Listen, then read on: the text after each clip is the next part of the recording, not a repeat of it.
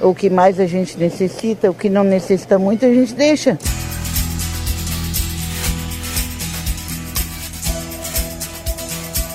Quem vai ao mercado percebeu que o preço dos alimentos aumentou consideravelmente nos últimos meses. As carnes estão entre os produtos que mais subiram até novembro, 14% em média. Para os fãs de vegetais, o aumento também foi sentido.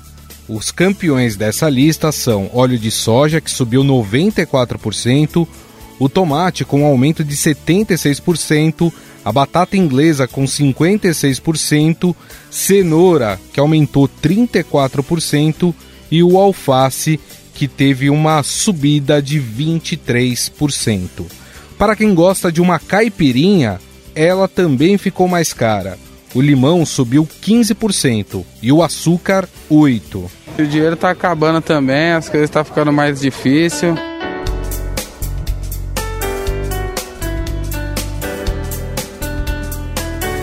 Mas por que os alimentos estão mais caros? Geralmente, e de forma mais resumida, isso acontece quando a demanda é maior que a oferta de produtos.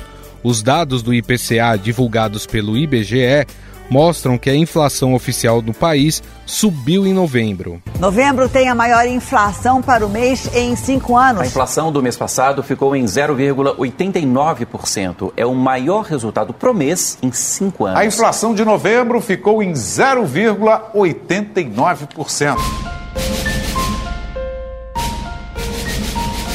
A taxa acumulada em 12 meses subiu a 4,31%, superando o centro da meta de 4% que era perseguida pelo Banco Central.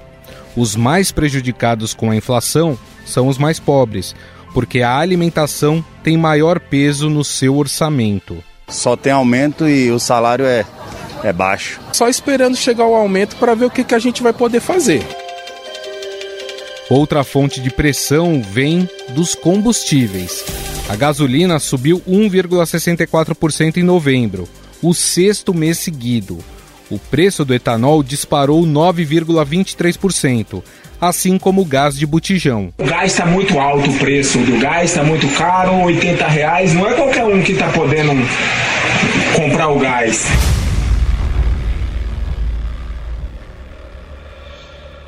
Sempre que há uma alta dos alimentos e serviços, brasileiros que viveram a hiperinflação na década de 80 e 90 começam a se preocupar. E vou comparando, aonde está mais barato eu compro, onde está mais caro eu não compro.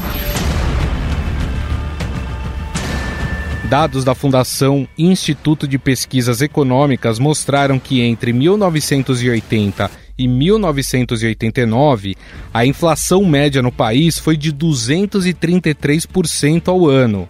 Nos anos de 1990 e 1999, a variação anual subiu para 499%. Foram cerca de 15 anos de inflação acima de dois dígitos e de correção monetária. Comerciantes remarcavam diariamente os preços dos produtos, que sumiam rapidamente das prateleiras, já que a população estocava alimentos por temer as sucessivas altas. Cada brasileiro ou brasileira será e deverá ser um fiscal dos preços. Várias foram as tentativas para controlar a hiperinflação, Plano Cruzado, Verão, Collor, Cruzado Novo, até chegar no Plano Real. Nós estamos desenhando um programa econômico de estabilização para um país de alta inflação, com crescimento econômico e uma sociedade aberta e democrática que nós queremos mantê-la assim. Hoje, existe um mecanismo para manter o nível da inflação no nível esperado, a taxa básica de juros, conhecida como Selic. Assim, caso o Banco Central observe que a inflação corre o risco de superar a meta, a tendência é elevar os juros. Mas afinal, existe o risco de uma nova hiperinflação? No que ela interfere na vida dos brasileiros e na recuperação econômica? Sobre o assunto, converso agora com o economista da FGV Ibre, André Braz.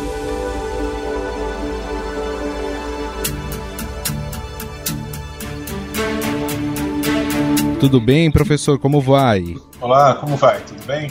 Tudo bem. Professor, a gente tem acompanhado aí mês a mês uma alta da inflação, principalmente após a abertura do, do comércio em meio à pandemia. Como é que a gente explica esse aumento? Ele se dá pelo aumento da procura, da compra das pessoas assim que o comércio foi reaberto? Não, na realidade a inflação vem acelerando desde o início do isolamento social, desde março de maneira mais aguda e gradual. E ela ficou muito concentrada em torno dos alimentos. E várias são as razões que explicam essa alta de preços, que os alimentos né, acumularam ao longo de 2020. A começar pela mudança de hábito da família. De uma hora para outra, todo mundo em isolamento social e a dispensa de casa teve que ser reforçada. Então, quase que ao mesmo tempo, todo mundo foi às compras tanto para evitar saídas constantes, porque havia um, um, medo, um risco muito grande de contrair o vírus. Então as pessoas, quando aproveitavam e compravam mais do que iriam usar, mais do que habitualmente comprariam, e esse, essa, essa necessidade de comprar mais, que estava na cabeça das pessoas, vinha também do medo do desabastecimento. Só que esse efeito ele provocou imediatamente um aumento no preço. É lei da oferta e da procura. Mais gente comprando alimentos, uma pressão inflacionária foi percebida com destaque na segunda quinzena de março. Aqui na FGV, a gente faz um acompanhamento semanal da inflação e é nítida a mudança que aconteceu é, nas, em nossas estatísticas de preço é, da primeira quinzena de março para a segunda né, o período em que a gente começou o isolamento social. Uhum. Vários outros problemas desafiaram os preços dos alimentos. Tivemos uma redução da área plantada de arroz. O preço do arroz estava muito baixo, agricultores decidiram plantar menos para forçar algum aumento de preço. Mas isso veio num período em que a demanda também estava maior. Então, houve uma, uma pressão inflacionária grande em torno do arroz, que já acumula alta de mais de 60% nos últimos 12 meses. Tivemos um período sazonal forte, né, uma sazonalidade de inverno forte, que se traduz por uma piora nas condições de pastagem. O gado aqui no Brasil é criado solto no pasto e no inverno, como chove pouco, o gado precisa de rações e, e complementos alimentares que aumentam os custos da pecuária. Essas rações são derivadas da soja e do milho, que são grãos que avançaram muito de preço, tanto lá fora quanto aqui dentro, por força da desvalorização cambial. E a desvalorização cambial responde por grande parte do aumento dos alimentos esse ano. Então, a começar pelo encarecimento dessas commodities, que é, já começa a pressionar os custos da pecuária. Então, o leite ficou mais caro, a carne bovina não parou de subir, e o câmbio também é, desafiou da seguinte maneira: à medida que a nossa moeda começou a desvalorizar, e essa desvalorização chegou a quase 40%, hoje é algo em torno de 30% uhum. nos últimos 12 meses, é, ela também abre espaço para o Brasil exportar mais. Então a China, por exemplo, que já era uma grande compradora do Brasil, intensificou a, a exportação, ou melhor, a compra né, de carne bovina, suína, minério de ferro, soja, milho, e esse aumento do volume de exportações, apesar de ser muito favorável para a balança comercial brasileira, por outro lado, desafia a inflação, porque à medida que a gente exporta mais, sobra menos para o mercado brasileiro. Então, ah, não importa que o Brasil seja um dos maiores plantadores mundiais de soja, se o preço desse grão é cotado no mercado internacional e tanto lá fora o preço estava subindo em dólar, quanto aqui dentro o real estava valendo menos que o dólar a cada mês que passava a dona de casa sabe o quanto o óleo de soja, por exemplo, que é um dos principais derivados da soja, subiu de preço nos últimos 12 meses. Ele praticamente dobrou de preço uhum. em comparação ao Natal passado. Então, dentro desse conjunto de alimentos em alta, nós tivemos lá produtos com safra mais baixa, com problemas de safra. A gente teve uma quebra de safra de feijão, e isso justificou o aumento do preço no mercado brasileiro. Tivemos uma redução de área plantada de arroz, isso justifica um pouco o aumento do preço do arroz. Tivemos desafios com a desvalorização do real, que explicam aí a escalada do preço das carnes e também de derivados da soja. É, e tivemos também efeitos sazonais, né? um inverno rigoroso com é, aumento de preço do leite e de seus derivados. Então, quando a gente soma todos esses efeitos aí, a gente vê que isso justifica então um aumento de 20% que os gêneros alimentícios estão acumulando nos últimos meses. Então, só em, em 2020, gêneros alimentícios subiram 20%. É. E essa parte, essa despesa, onera mais brasileiros é, de, de, baixa renda. Claro. E quanto menos a família ganha, mais ela compromete desse orçamento com a compra de alimentos. Então, se você pergunta a famílias de baixa renda é, como elas estão percebendo a inflação, elas vão dizer que a inflação está em 20%, porque se a cesta de consumo delas é, é intensivamente gasta é, em alimentos, e eles subiram em média 20%, uhum. é mais do que justo que a inflação que eles percebam seja nessa magnitude. Agora, quando você pergunta para as famílias de classe média alta, eles até percebem uma inflação mais baixa. Por quê? A cesta de consumo dessas famílias é mais diversificada. A alimentação responde por apenas 15% é, do gasto dessas famílias. Os outros 85% ficam em serviços. Então, comer fora de casa, pagar a escola particular, comprar uma, uma viagem, né, um pacote turístico, ou mesmo uma passagem aérea, se hospedar em hotéis, comprar gasolina, são despesas de famílias de classe média mais alta. E todas essas despesas estavam impossíveis de serem realizadas ou consumidas na fase mais aguda da pandemia. Não era possível. Você não podia ir ao cinema, ao teatro, ao salão de beleza, ou mesmo viajar, sair de carro. Então, houve uma economia é, de despesas é, das famílias de classe mais média alta. E essa economia até deu um fôlego para o consumo, porque esse, esse gasto que a família de classe média não tinha foi convertido em aumento de poupança e consumo de duráveis. Então a gente viu mais recentemente nas estatísticas do IPC, aqui da Fundação e do IBGE, aumento de preços de máquinas de lavar, de fogão, de material de construção, de carro. Por quê? Porque o indivíduo em casa, com, não podendo gastar onde ele habitualmente gastava, por conta da pandemia, ele optou então em tornar a casa mais confortável.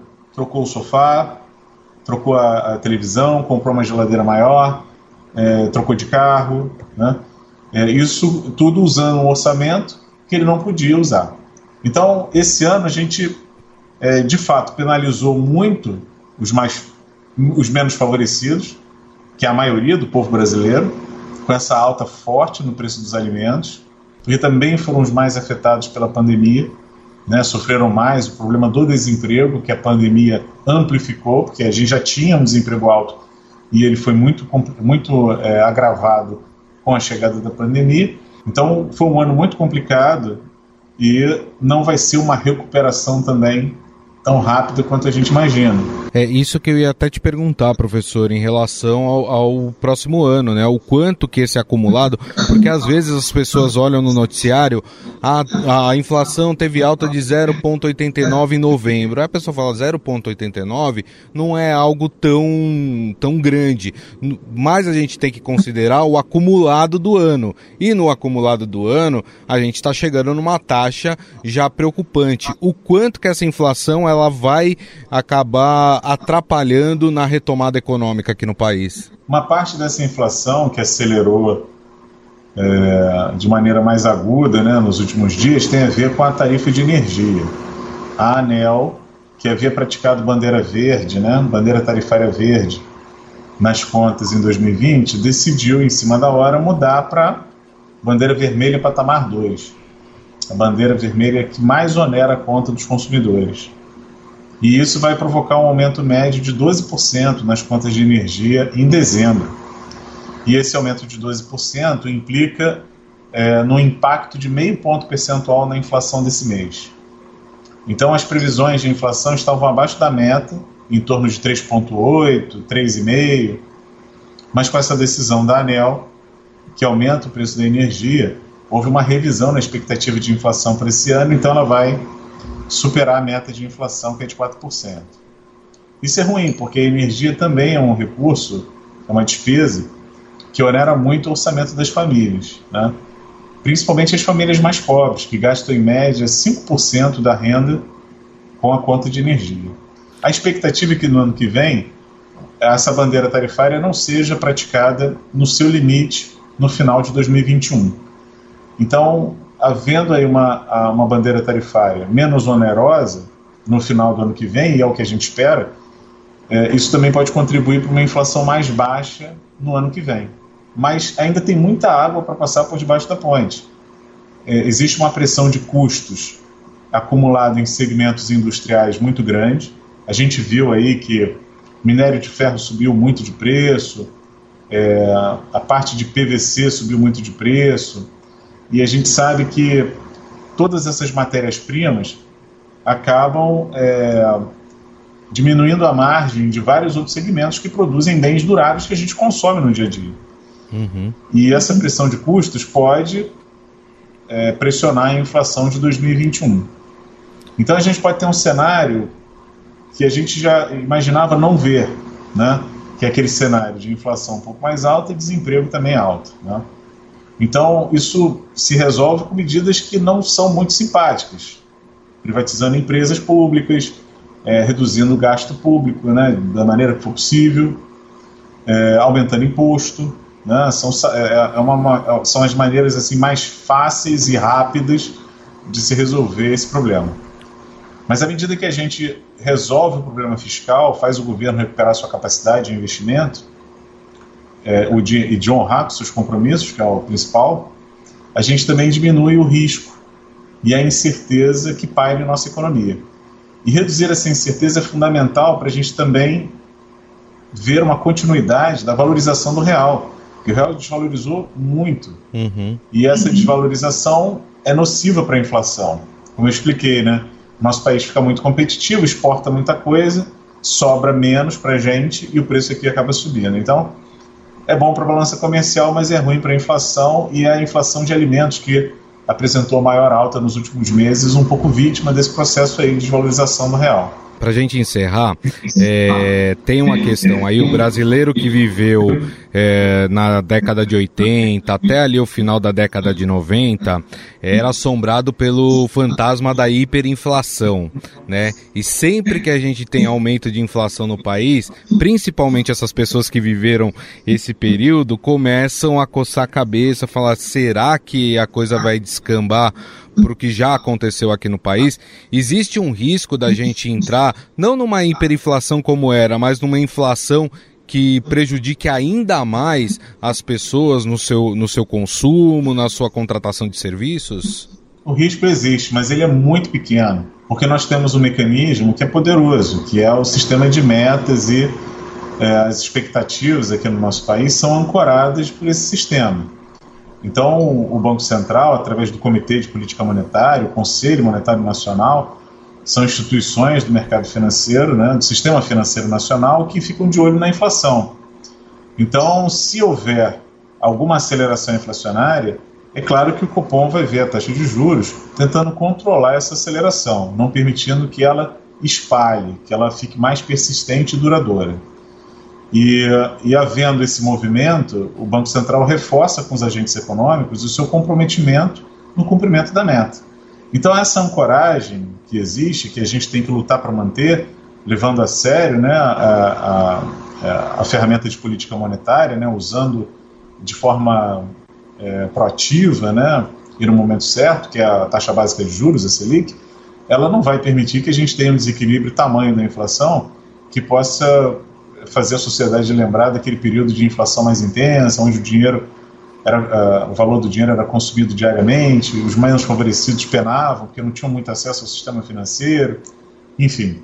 Eu acho que a autoridade monetária está de olho na inflação, é, monitorando, entendendo quais são as fontes de pressão e pronta para atuar caso ela espalhe, né, fique mais persistente. E esse movimento eles devem fazer muito antes, mas muito, muito antes dela, da, da inflação virar uma ameaça. Bom, nós entrevistamos o professor e economista André Braz, ele que é pesquisador do FGV Ibre, e nos falou um pouco mais sobre é, essa inflação, né, que está aumentando aqui no país, né? Nós temos crescimento a cada mês, né? No, no, acumulado do ano devemos ter aí uma inflação acima daquela daquele centro da meta que havia sido estabelecida e as consequências, obviamente, disso. Professor, gostaria de agradecê-lo mais uma vez pela entrevista, viu? Muito obrigado pela sua atenção. Ah, imagina. Eu que agradeço a participação. Muito obrigado. Estadão Notícias.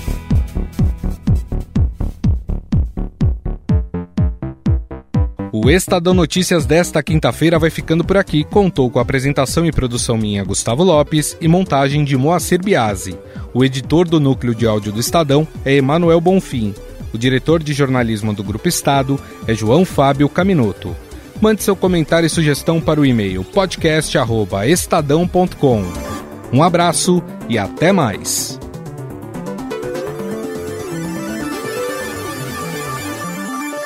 Estadão Notícias.